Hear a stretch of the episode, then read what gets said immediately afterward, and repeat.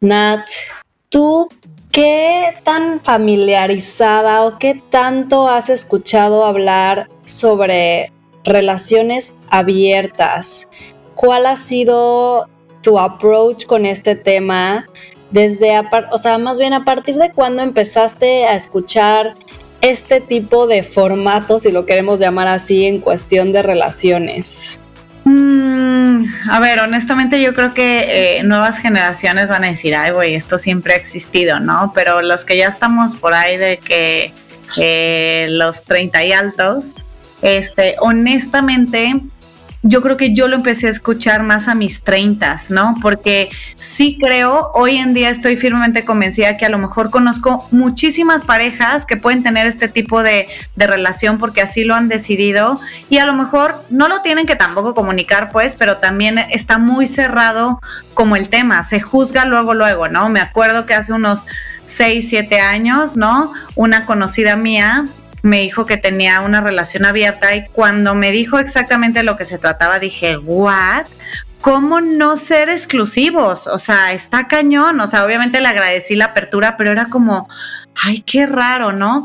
Va pasando el tiempo, no sé si tenga que ver, obviamente, sí con información, pero también con una maduración, no lo sé, en mi caso creo que ha sido así. Y hoy como que empiezas a entender muchos porqués, que a lo mejor te animes a llevarlo a cabo, ¿no? Pero yo sí creo que hoy en día me considero que mi mente está muchísimo más, ahora sí que abierta a decir como, pues nunca digas nunca, no sabes si el día de mañana, no sé, llevas 10 años casada, 15 o 20 y dices, a ver, o sea, si tengo una excelente comunicación lo haría, obviamente lo vamos a platicar en el episodio, pero antes para mí era completamente inimaginable. Para ti, Pau. Y eso, lo más importante que estás diciendo es la parte de los juicios, ¿no? Desde que te dijeron a ti la primera vez y escuchaste de una amiga cercana que tiene este tipo de relación, ¿Cuál es nuestro juicio hacia las relaciones abiertas? ¿Qué es lo que pensamos? ¿Desde dónde las cuestionamos, las juzgamos? Y eso es justo lo que vamos a ver en el episodio del día de hoy, que a veces va más allá de lo que ahorita a lo mejor podemos entender y nos falta tanta información para realmente saber qué es esto de la no exclusividad, qué reglas hay, cómo se puede hablar con tu pareja. Entonces me emociona muchísimo hablar de ese tema hoy con Adriana, que es una buenaza. Y pues vámonos al episodio, Nat.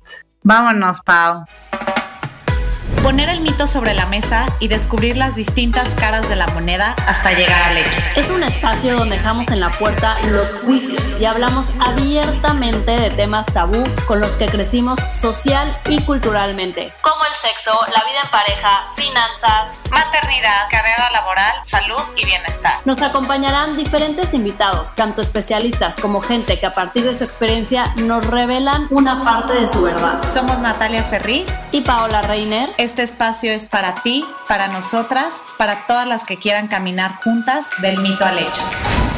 Hola a todas.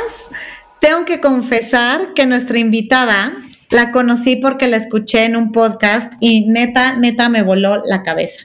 A partir de ahí no hice otra cosa más que seguirla en sus redes, perseguirla, hasta que un día me dijo, Nat, me encantaría estar en Del mito al hecho y en lo que sí.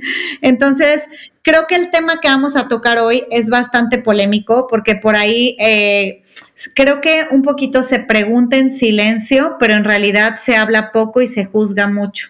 Ella es fotógrafa, consultora en mejoras de relaciones y observadora social. Además es autora de cinco libros como Atrévete, Volando Alto, Secretos de Corteza, Amores Extra y Extraordinarios y La Verdad y otros mitos donde busca constantemente cuestionar y cuestionarse, además de toda una exploración exhaustiva. Cree en la diversidad, en la libertad del amor y en vivir sin miedo y sin prejuicios. Hoy está Adriana Reiking con nosotros para hablar sobre todos los mitos que guarda la monogamia. Gracias Adriana por estar en Del mito al hecho. La verdad es que hay tantas cosas que hablar de este tema y que preguntarte que ojalá nos dé para este, este episodio, ojalá nos alcance de verdad el tiempo, pero empecemos ahora sí que por el principio, ¿no? O sea, cuando platicamos de esto, Pau y yo, creemos que nuestra cultura abraza que solo sepamos o aceptamos adoptemos una forma de ver las cosas como culturalmente nos enseñaron, ¿no? Hemos crecido con la idea de que amar es poseer y otros, bueno, otros tantos infinidad de conceptos, ¿no? Primero me gustaría empezar hablando sobre mucho de lo que tú compartes en redes y la postura sobre lo que significa amar y el significado del amor, donde no tiene que ver con una posesión. Qué padre. Bueno, de entrada, yo les quiero agradecer a ustedes haberme invitado. Si tú estás emocionada, yo estoy más, porque a mí me fascina tocar este tema. Me encanta tener una audiencia de mujeres interesadas en escuchar cosas de las cuales nos aferramos y que nos hacen muchísimo daño. El concepto del amor em, es algo que yo vengo cuestionándome desde que tengo 17 años y, por supuesto lo cuestioné en el amor familiar en el que te dan a los papás, ¿no? Este, yo no soy heterosexual y eso a mí me hizo cuestionar por qué mis papás cambiaban su comportamiento hacia mí una vez que yo me mostraba tal cual era, ¿no? Después avancé más en mi concepto del amor porque mi, mi pareja, después de cuatro años de estar con ella, me pinta el cuerno. Y, yo me quedo pasmada, ¿no? Y siento el dolor que tantas personas me comparten en mi consultoría, pero yo sí me doy cuenta en esa edad, a mis 21 años, cuánto amo yo a esta persona y no estaba dispuesta a sacrificarla por una creencia. Lo que quiero decir es que nuestras creencias pesan más que el sentimiento que tenemos de amor por otras personas. Y eso es muy fuerte lo que te estoy diciendo, porque no, no te das ni cuenta. Entonces, amor como concepto no es nada. El amor no es nada de nada, más que cuatro letras juntas que, que cada persona le da un significado propio y arbitrario además. El amor se concreta nada más a través de muestras y es en las muestras en lo que nos tenemos que fijar, ¿no? Y obviamente fijarnos si por ahí nos estamos agarrando de paradigmas y, nos estamos creyendo mitos, porque pues del mito al hecho, ¿verdad? Hay un gran trecho. Sí. Oye, Adriana, y hablando de esta parte de creencias, o sea, que a veces, o sea, lo dices como muy fácil, la parte de, pues sí, no iba a poder más que una creencia, pero a veces las tenemos tan, tan, tan, tan, tan, tan adentro y nos han enseñado que amor es igual a exclusividad, exclusividad es igual a felicidad y es como, ¿cómo rompemos? O sea, porque imagino que tú que viviste esto, que ahorita lo cuentas y dices, eh, o sea, lo que yo quería con, con ella era mucho más fuerte que mi creencia, pero imagino una lucha tuya mental, física, o sea, emocional, para, para, sobrellevar eso. O sea, no es como ya no, ya no le voy a hacer caso a esta creencia, la desecho de basura y ya vivo de esta manera nueva, ¿no? O sea, creo que, que es muy complicado. Es un proceso difícil, es un proceso al que muy pocas gentes le quieren entrar porque tiene que ver con dejar todo tu piso, o sea, te mueven el piso. Y fíjate, nosotras si nos pusiéramos, mm, pusiéramos más atención a las cosas que nos hacen daño, podríamos dejarlo más fácil a pensar, pero es que así todos lo dicen, es que todos lo saben, es que así es, toda la gente como este mal de, de muchos, consuelo de tontos. ¿no? Pues si así es, ¿qué le voy a hacer? No puedo hacer nada, ¿no? Y yo desde tan joven me daba cuenta que la infidelidad era algo muy común. Yo apenas tenía 21 años y ya estaba fundando mi estudio. Y te lo puedo asegurar, me tiraban la onda muchos casados, ¿no? Y a mí eso me sacaba de onda. Pero también tenía muchos amigos y mis amigos me lo contaban. Y en esa época las mujeres se abrían menos, pero ahora que estamos más emancipadas y que tenemos más poder económico y más autonomía, las mujeres no, han llegado a, pintar el cuerno, pues, tanto como los hombres, pero por supuesto que lo hacen. Entonces, yo, eh, como me dice Nat, de los conceptos que yo manejo es que el concepto fidelidad e infidelidad para mí, para Adriana Ranking, no tiene ninguna relación con el amor. tiene una relación con el miedo directamente el miedo a perder a una persona que por fin encontraste, que ya te había costado trabajo, que ya te estabas tardando, que a ver si no te quedas, si cuándo voy a tener hijos, ya sabes, todas estas cosas, este, por fin encuentras esa persona e inmediatamente que entra el amor, entre comillas, a tu vida, que es un enamoramiento, no es amor, entra el miedo. ¿Por qué? Porque tienes terror, simultáneo es esto, porque tienes miedo de perder esa persona. Y siempre que hay miedo, se dispara nuestro, no es como, se dispara, nuestro, nuestro miedo dispara que controlemos, tratamos de controlar y empezamos a prohibir cosas y, y ahí empiezan los nudos incómodos de los que hablo en mi libro. Oye, Adriana, ¿y por qué, digo, en este caminar de todo esto que comentas, obviamente desde una experiencia tuya y, obviamente al pasar de los años, porque cuando te enseñan algo, creo que lo, o sea, lo más difícil es desaprender, ¿no? Entonces, al final, ¿no? Eh, creo que nos han enseñado que el amor es igual a exclusividad, igual a felicidad, ¿no? ¿Cómo romper con eso? Em, de entrada, abriendo bien los ojos a que a pesar de que yo tengo una relación que creo exclusiva, no estoy feliz. O sea, lo que yo trato de decir es que yo conozco relaciones de pareja en la que sé que hay infidelidad, pero ellos dos son muy felices. Incluso ella o él, el que no es infiel, sabe o percibe que hay infidelidad, pero son muy felices. Y también hay en esa misma ecuación, pero los que no son. También conozco parejas que son súper fieles y no son felices. Entonces, ¿qué es el mito? Claro que el mito es que solo las parejas que, se, que fundamentan su relación en la exclusividad van a funcionar. Sí. No, no funciona, eh, no, no nada más funciona. Olvídate de nada más. No, la exclusividad es lo último en lo que uno debería de poner la atención.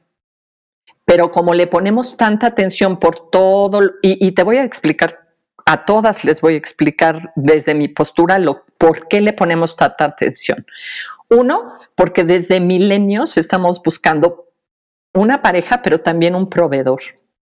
Sobre todo si no eres como yo, bisexual, porque en mi pareja primera, que era una mujer, imagíname cómo me quedé yo cuando en lugar de un príncipe azul me aparece una princesa. Y yo dije, ¿what? O sea, ¿quién me va a mantener? ¿Qué, cuál es esto? Y, te estoy hablando de hace 40 años. o hace 38 años, que la cosa de la diversidad y todo esto pues no estaba tan abierto como está ahorita. Claro.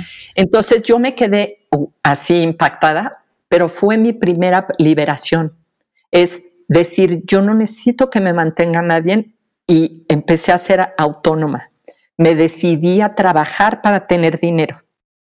Y de, lo, de los primeros que me liberaba no era de, de nadie más que de mis papás, porque ellos mismos que son unas personas, bueno, mi papi ya murió, pero mi mami, que los dos todos saben de mi vida, yo soy un libro abierto, mi hijita lo sabe, mi Mike, que es mi persona favorita y mi esposo, pues obviamente está atrás de mí todo mi proyecto, este, saben todo, ¿sí?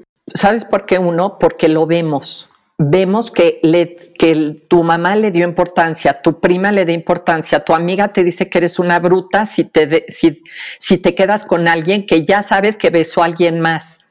Y tenemos, porque no, necesitamos sentir que, y nos enseñan que el amor y el sexo siempre van juntos y de la mano. Y, y son dos cosas y dos experiencias totalmente diferentes que vividas juntas, o sea, cuando tienes atracción, cuando hay enamoramiento y hay relación sexual, bueno, te puedes ir al cielo, ¿no? Claro. Pero también te vas al cielo cuando no hay, si lo sabes manejar, pero ahí vienen miles otras creencias y mitos que el sexo sin, sin amor es pura, están jugando conmigo, me están usando, o sea, si me explico? No es válido.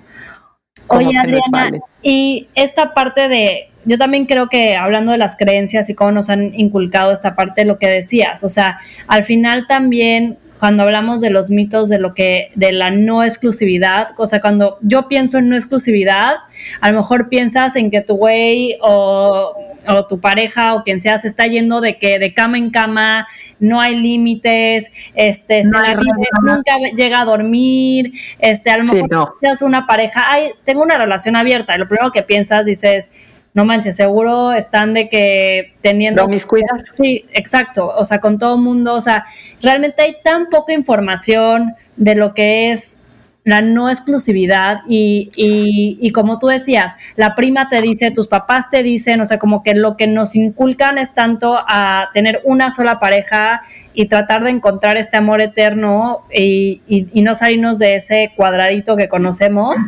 que esa desconocida es como, wow, o sea, la locura. ¿Sabes qué pienso, Pau? O sea, yo no sé si, si esto es una creencia o no, y es o sea, metido en la cabeza de todos, pero sigo viendo a muchísimas personas que sí quieren tener su pareja de vida, porque por más que seamos monógamos por temporadas, porque así es como es el humano, es un monógamo por temporadas, cuatro años y quieren otra cosa, y otros tres, cuatro años y quieren otra cosa. Entonces hay quienes se casan muchas veces, pero tus hijos, los míos y los de todas las personas necesitan por lo menos unos 18 años para que se puedan ir del nido. Entonces, 18 años te tendrías que poder aguantar sin broncas con tu pareja para que no le afectes lo que tus hijos que te ven relacionarte con tu pareja pueden aprender incluso de ti para que no tengan un concepto del amor del cual después tengan que venir o con una terapeuta decir es que me muero de miedo de amar. ¿Por qué? Pues porque yo vi los, los jaloneos que había en mi casa. Es que todo el tiempo mi papá controlaba a mi mamá. Es que, este, entonces que el amor no es un sacrificio, no, no me tengo que aguantar. O sea, hay mil, mil mitos sobre lo que debe de ser o debe de pasar en pareja y ni me gusta decir cuando, cuando alguien se ama, porque cuando se aman, se muestran amor, ya no, ya no habría bronca. Lo que tenemos confundido totalmente es que cuando creemos que amamos, cuando lo que estamos haciendo es prohibir, demandar, exigir y controlar.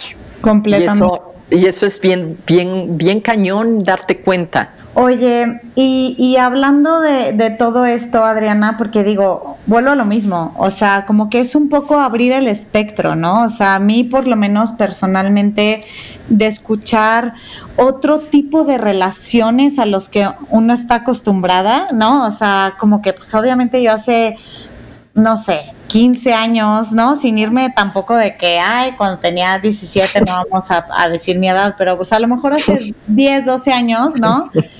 Ni siquiera llegamos a escuchar esto, ¿no? O sea, yo en realidad empecé a escuchar aprox de unos 5 años para acá, 7 años para acá, ¿no? Que, que había gente que yo conocía que tenía otra dinámica diferente a lo que a lo mejor yo o mucha gente o lo que habíamos aprendido estábamos acostumbradas, ¿no? Y, no quiere decir que está bien, que está mal, solamente en mi día a día ya lo empecé a escuchar mucho más a mis, no sé, ahorita tengo 37, pero bueno, de mis 33 para adelante, por ejemplo.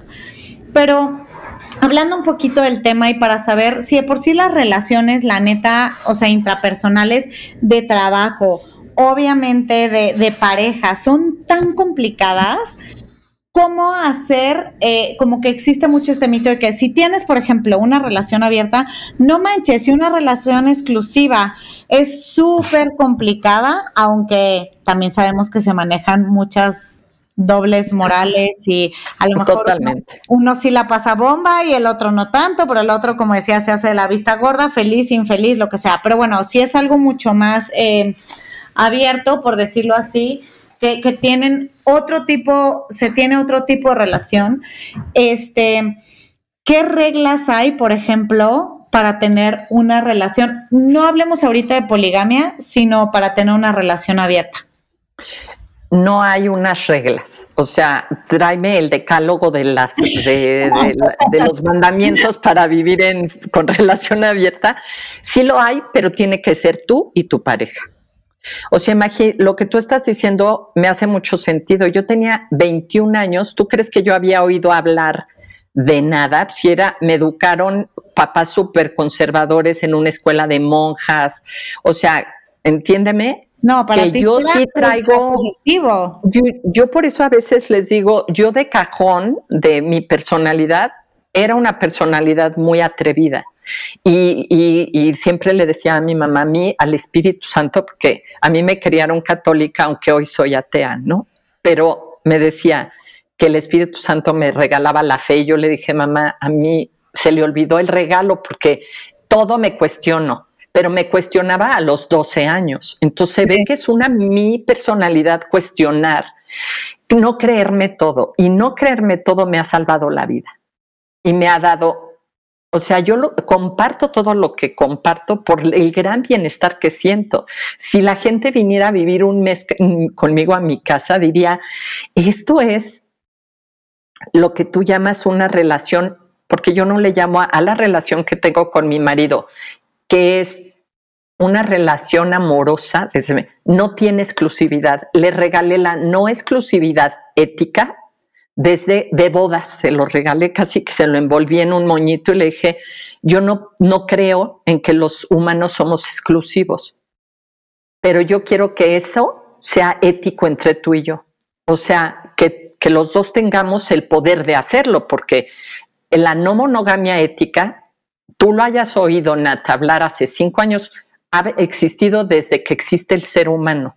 Sí. Y la gente que esconde no es mala, es que le conviene esconder, quiere quedarse con las dos cosas o las dos relaciones que tiene. No va a poner en riesgo una a la otra. Yo mucha gente le digo, no te sientas tan mal de que te lo escondió.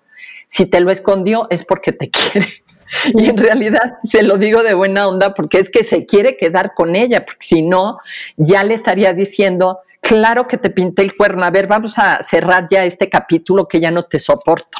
Sí. ¿Me entiendes? No, de alguna manera hay sí, algo o desde su manera o desde su manera de ver el panorama, ¿no? O sea, lo, lo ven así, pero sí, sí estoy entendiendo. O por el mismo miedo, el miedo de, también de perder a la otra persona hablábamos del miedo de, que quieres poseer, o sea, hasta si yo estoy teniendo eh, o estoy poniendo el cuerno sin que mi pareja sepa, no voy, o sea, no lo voy a decir por miedo a perder a mi pareja, o sea, como que también es, ahí entra un tema de miedo. Pero, Adriana, tú... Y de congruencia, de congruencia. Esta palabra es súper importante en la parte de si yo quiero abrir una relación. Y, y la gente que me está oyendo puede haber ya pitado el cuerno a su pareja y nunca haberle dicho. Y está siendo incongruente. O sea, porque ellas, o sea, la gente que dice, yo quiero que no me mientas, yo no quiero que me engañes, pero engaña y miente, ¿no? Entonces, no es respetable y no es amoroso. Entonces, yo lo que, que buscaba dentro de mi relación era tener algo que fuera con mi personalidad, porque mi personalidad es neta. Sabes, yo desde que salí del closet, yo dije, yo en mi vida me voy a volver a meter un closet, así que se aguanten los demás, que le hagan como quieran con la información que les doy, ¿me entiendes?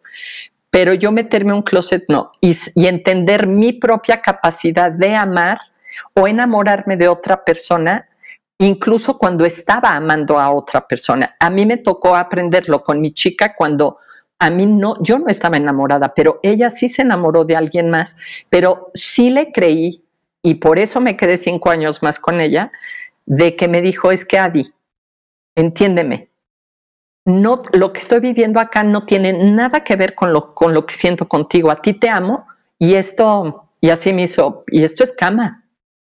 Sí, pero justo te iba a preguntar, Adriana, si tú crees que, o sea, lo que decía Nat de las reglas, o sea, de cómo están, o sea, sí las reglas, o sea, cada pareja tendrá sus reglas y cada pareja será diferente, pero sí los dos tienen que estar enterados de, o sea, eso sí es un básico para tener una relación abierta o una relación, este, amorosa, ética, o una, o sea, sí el tema de, de que se hablen y que las reglas estén, o sea, sabidas por los dos, porque por más de que le digas a alguien de que, ay, bueno, no te dijo que estaba con otro porque te quiere, pues no, te tienes que, o sea, sí tienes que Eso no es ético. Eh, eso, y, no, y a mí no me gusta, ni me gusta que me lo hagan. Pero si tú no quieres que te lo hagan, prepárate para la ver. O sea, hay gente que miente y hay gente que invita a mentir. ¿No? Si tú eres quien invita a mentir, pues empieza ya a prepararte para que no te mientan. ¿Cómo le puedes hacer para que no te mientan? Vuélvete fuerte.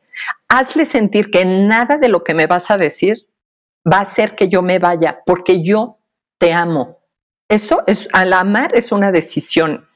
Es algo que tú racionalmente decides después de un enamoramiento, porque el enamoramiento no es racional y no puedes decidir muy claramente, aunque muchísima gente toma decisiones como casarse y así dentro mientras está enamorado, es nefasto porque todavía estás enamorado y tienes esta incapacidad de ver a la persona como es, sino que la ves como tú quieres verla, ¿no? Entonces, amar pues, es mucho más fácil cuando tú pones, preparas el terreno para que la otra persona se atreva a hacer y nadie se va a atrever a hacer si desde el principio agarras y le sueltas 10 reglas para que no te digan la verdad.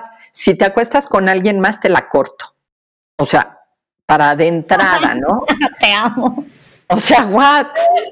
o sea, de uno, si no si lo haces, si te llega a pasar por, la, cabeza. Sí, sí, sí, sí. Ah, Entonces, ¿cómo me vas a decir que eso es preparar a alguien para decir, para primero decir que eso es amar?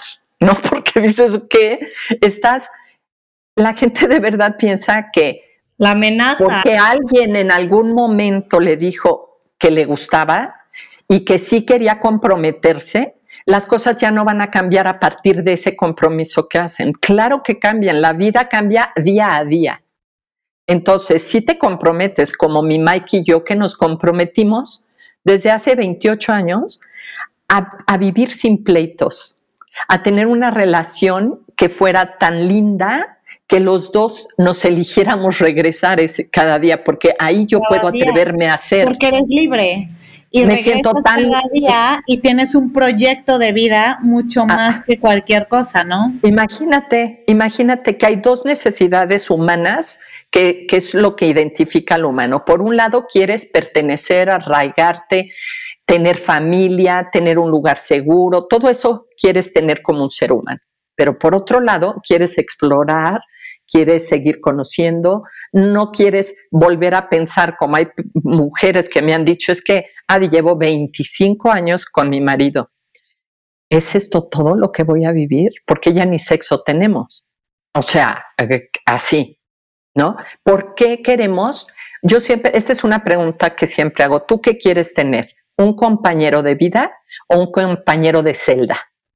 Y esa celda la, la haces tú, y junto con él, ¿eh? porque ahí vienen los celos y ahí vienen los mitos y las creencias y los paradigmas a los que nos aferramos, no cuestionamos con, con pensamiento crítico y entonces empezamos a, a formar barrotes que, no, que, la gente les llama reglas y entonces empiezan las reglas a rodearte de tal manera que un día te, te asfixias. Por eso dicen que las reglas son, las hacen para romperse. Sí. Entonces, yo siempre pienso que las mujeres debemos de tener bien claro por qué, qué tipo de relación queremos tener y, cómo lograrla. Pero ninguna mujer me puede decir que quiere una relación violenta o que quiere una relación en donde se sienta atrapada. Pero si tú atrapas y eres violenta, estás fomentando vivir en eso que no quieres vivir. Y prohibir es una forma de violencia. Un prohibición es una forma de violencia, pero creo que lo que acabas de decir, no sé qué opines, Pau, pero mucho desde el lado de la mujer es como la que controla, la que dice que no, la que prohíbe, la que la, la que tiene esta necesidad de no, y, y, creo que lo que estás diciendo hace, o sea, sí tiene muchísimo, muchísimo sentido, ¿no, Pau? Sí, yo, yo creo que viene de la parte del miedo que decía Adriana desde el principio, o sea, cómo tú en tu relación con Mike ahorita, o sea, cómo, o sea, controlas, o no sé si la palabra controlar, porque otra vez voy a la palabra de control, pero cómo vives con ese miedo de, de que cualquier día a lo mejor O sea, se puede enamorar de alguien más. Te amo, te amo con esa pregunta. Es que yo no vivo con miedo. Por eso mi curso, el curso que doy se llama Amar sin miedo, es increíble. Sí. Porque no, al 100% nunca deja el humano de tener miedo. El miedo es inherente al ser humano. ¿sí? Pero hay miedos racionales y hay miedos irracionales. Si ahorita a mí y, empieza un terremoto aquí, yo voy a salir volando y ni lo voy a pensar. Ese es un miedo racional. Pero si empiezo a decir, ¿en dónde estará Miguel y por qué no me habla? Y por qué hay un miedo irracional y, que tiene sus fundamentos. Las mujeres, por lo general, son las que tienen los hijos y buscan a su pareja para que sea su proveedor. Y no quiere que sus bienes y sus recursos se le desvíen con otra vieja. ¿Quién lo va a querer? ¿No? Entonces tienes miedo, pero no estamos hablando de amor, estamos hablando de dinero. Entonces no hay que confundir. Tenemos que tener súper claro las cosas. Una cosa es hablar de dinero y de bienes y de establecer un negocio. De seguridad económica y otra cosa es hablar de un tema de proyecto amoroso. Tú hablas mucho del apego ansioso versus amor, ¿no? Sí, el apego, ah, eh, es que una parte de mi curso hablo de, de, qué estilo de apego desarrollaste. Y todas las personas que son celosas, que desarrollaron un apego ansioso, este, y, no se tienen que sentir culpables, lo desarrollaron desde que estaban pequeños, ¿no? Y pequeñas, pero esa ansiedad con la que vives es nefasta. ¿Quién quiere o sea, yo lo que quise todo el tiempo, porque yo tuve esos celos, es decir, aquí los freno ahorita. Yo no voy a vivir así, pero sí tenía claro qué quería. ¿Tú tienes claro qué quieres? Porque si no, no sabes ni a dónde caminar. Oyes podcast, lees libros y todo, no te sirven de nada a menos que tengas una resolución en tu cabeza. Quiero ser una persona amorosa, tan amorosa conmigo primero, que yo no esté en relaciones que no son recíprocas, por ejemplo. Sí. ¿Sí me expliqué? O sea, dentro de tu amor propio, no es no, eh, es un no negociable estar con alguien a quien tú le estás dando y dando y dando que no te da. Las relaciones amorosas, su característica es que sean recíprocas. Tú tienes que llegar hasta aquí, el otro también, o la otra también. No puedes, y, pero ahí viene la ansiedad y ahí viene el miedo, pero es que me dio un poquito, pero es que Adi, es que me dijo que me amaba y ahora cómo, y, ya se rompió y podemos regresar a lo mismo y cosas así que dices, nos peleamos con la realidad de, la, de lo que está pasando, aferrándonos a los sueños que ni tan siquiera tenemos claros.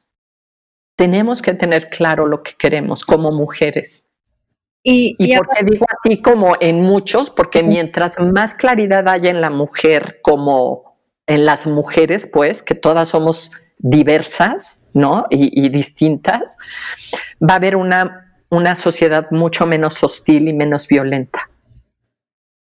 Y Adriana, hablando de la parte de definición que hablabas de definir qué es lo que queremos definir, hablando de lo te decía al principio del episodio, o sea, justo yo te quería preguntar por la falta de información y que segura, seguramente muchas de las que nos escuchan no saben, o sea, ¿cuál es la definición o cómo tú describirías la diferencia entre una relación abierta y poliamor?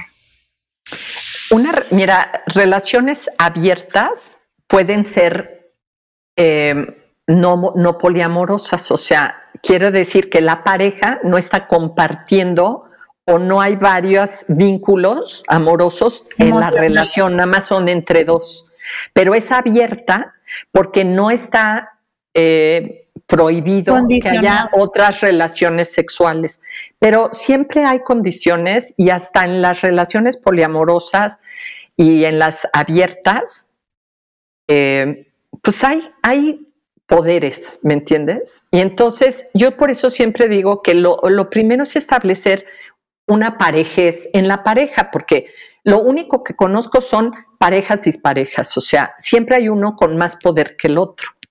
Y el poder económico pesa muchísimo. Y el que tiene menos, ¿cómo puede decidir? ¿Cómo puedes elegir? ¿No? Entonces, pues ya desde ahí la tenemos difícil. Eso, Adriana, me parece, o sea, yo, bueno, creo que ojo, no quiero decir, y, y, muchas de las que nos escuchan a lo mejor aún no están en este territorio, pero yo creo que es parte de lo que a veces Paola y yo queremos transmitir, ¿no? O sea, como mamás, como esposas, como este, mujeres trabajadoras, que al final más allá de que las mujeres a veces nos ponemos parámetros súper altos de que si voy a trabajar voy a ser la CEO de bla, bla, bla, bla, bla, bla, bla, y a veces dices, haz lo que quieras, pero haz algo porque la verdadera libertad de la mujer es la libertad económica. Ya sé que a lo mejor yendo súper al lado feminista, pero es la verdad. O sea, al final, justo sí te da poder de decisión poder decisión de que si yo no me quiero quedar en esa relación donde a lo mejor yo quería una relación exclusiva, el otro no, pero como que me decía que sí, pero me engañaba, pero no, güey, o sea, me voy. Si yo no estoy feliz en algún lado, me voy. Si no me está dando lo que yo estoy queriendo, me voy, me muevo, lo platico, lo hago, lo, lo, lo hasta lo negocio, o sea, todo, pero creo que sí tiene mucho que ver con eso. Y, claro, si tú, si ahorita le pudiéramos hacer a las mujeres que nos escuchan la pregunta de si ahorita tuvieras un millón de dólares, ¿te quedarías con la persona con la que estás? Está buenísima. O sea, pregunta a todos los del mito al hecho. Si ahorita tuvieran un millón de dólares para las que están en pareja o casadas, ¿se quedarían con, con tu pareja actual? Imagínate. ¿No? Entonces eso dice en muy pocas palabras lo que nos tratas de decir, Nat. Y, la verdad es que yo, por ejemplo, sí tengo bien claro lo que quería. Yo quería vivir con alguien que me cayera bien, que me que admirara, que yo sabía, a mí Miguel me encantó, me, fue un flechazo y tuvimos un enamoramiento de seis años, pero desde el primer día le dije, yo no creo en la exclusividad.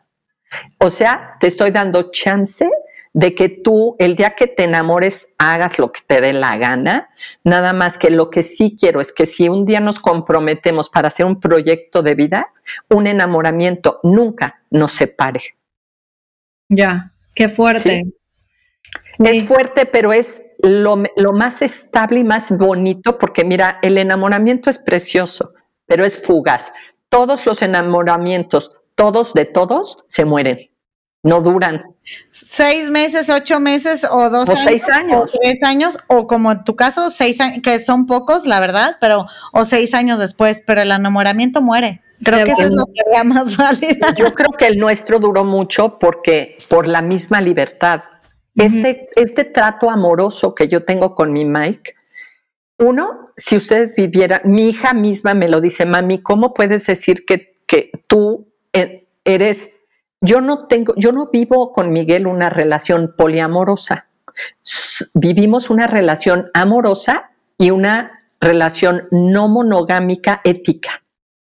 Fíjate, para lo que me preguntabas tú, no monogámica es que yo he tenido amores extras, yo no sé de Mike, porque además, hablando de reglas, cuando mi, con mi chica, cuando yo descubrí esto y estaba aprendiendo, le dije como una regla mía, yo quiero saber todo, todo de todo, porque si no, siento que me engañas y a mí me va a dar mucha... Y además el amor, el amor se basa en la honestidad total y me la mareé a, a que me dijera todo. A mí saberlo todo no me funcionó cero me funcionó, pero yo soy muy neta conmigo misma. Entonces, cuando ya llegué con, mi Mike, le dije, ah, ah, oye, ¿puedo poner una regla a nuestro acuerdo? Sí, yo no quiero saber nada. O sea, no me lo tienes que decir, pero yo sobre todo no te lo quiero contar. Yo no te quiero contar si un día me enamoro. Yo quiero que además tenga esta eh, sal y pimienta de lo escondido y de lo, de lo que que si sé que si me cachas, mala, mala onda de mí no haber puesto atención, ¿no? No voy a tener un pedo contigo. Sí. me entiendes? Si no, no nos vamos a divorciar, me vas a decir, ¿qué quedamos? Que vamos a ser más discretos, ¿no, Adi? ¿No? Sí.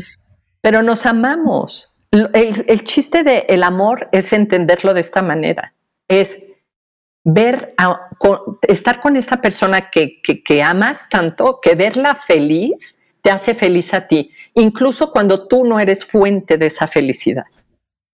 Sí, y justo lo que decíamos, o sea, digo qué fuerte, porque no estamos acostumbrados a ese tipo de acuerdos, a ese tipo de relaciones, ese tipo, y, y de lo que hablas, Adri, de, de, los, de los acuerdos de cada uno, pues también la parte de el, el dicho de ignorance is bliss, ¿no? También entre más información tenemos, más historias en la cabeza también te puedes llegar a creer y puedes tú inventarte todavía mucho más de lo que, de lo que realmente está pasando, ¿no? Entonces. Pero funciona para unos y para unos no. O sea, unos es, quieren saberlo todo para no hacerse esas historias. Pero una vez que las saben, se las hacen. Y entonces ya. ves cómo no se puede haber un deca o sea, no hay una regla.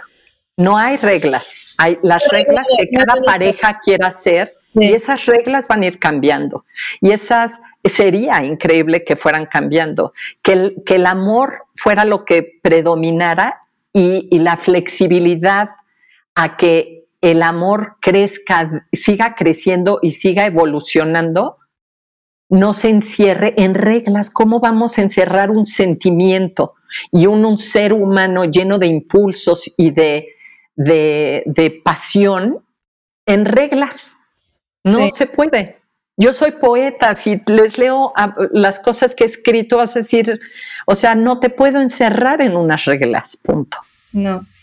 Oye, Adri, ahora sí nos vamos con nuestra dinámica de mitos, que se nos está dando el tiempo como agua, qué fuerte. Quiero que sea doble episodio, Adri, ya. Ay, yo ya sabes que vengo todas las veces que quieran, además. Porque son muchos conceptos, muchas cosas, ¿no, Pa? Sí, no, no, no, estoy así de que echando la, la plática súper a gusto, pero a ver, vamos a la, a la dinámica de mitos, que te vamos a decir, Nati y yo, un par de mitos, y aquí puedes decir si el mito es totalmente falso, si tiene a lo mejor algo de verdad o algo que te remite a alguna anécdota, lo que tú quieras. ¿no? Entonces, el mito número uno es, el verdadero amor no se comparte con nadie más. Te voy a decir dos cosas que quiero aclarar para la, la, gente que me oye. Para mí hay una cosa que es un paradigma y otra cosa que es un mito. El paradigma, por ejemplo, es que solo las que solo las parejas que fundamentan su relación en exclusividad funcionan. Eso no es un mito, es un paradigma porque te puedo demostrar lo contrario.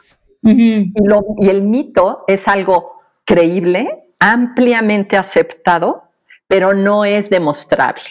Ahí te va, porque esto que tú me dijiste es un mito, porque el amor verdadero no existe tú me vas a describir lo que es amor verdadero, que es un mito, porque no se puede comprobar de ninguna manera, para que yo cambie un comportamiento. Ahí te va un ejemplo.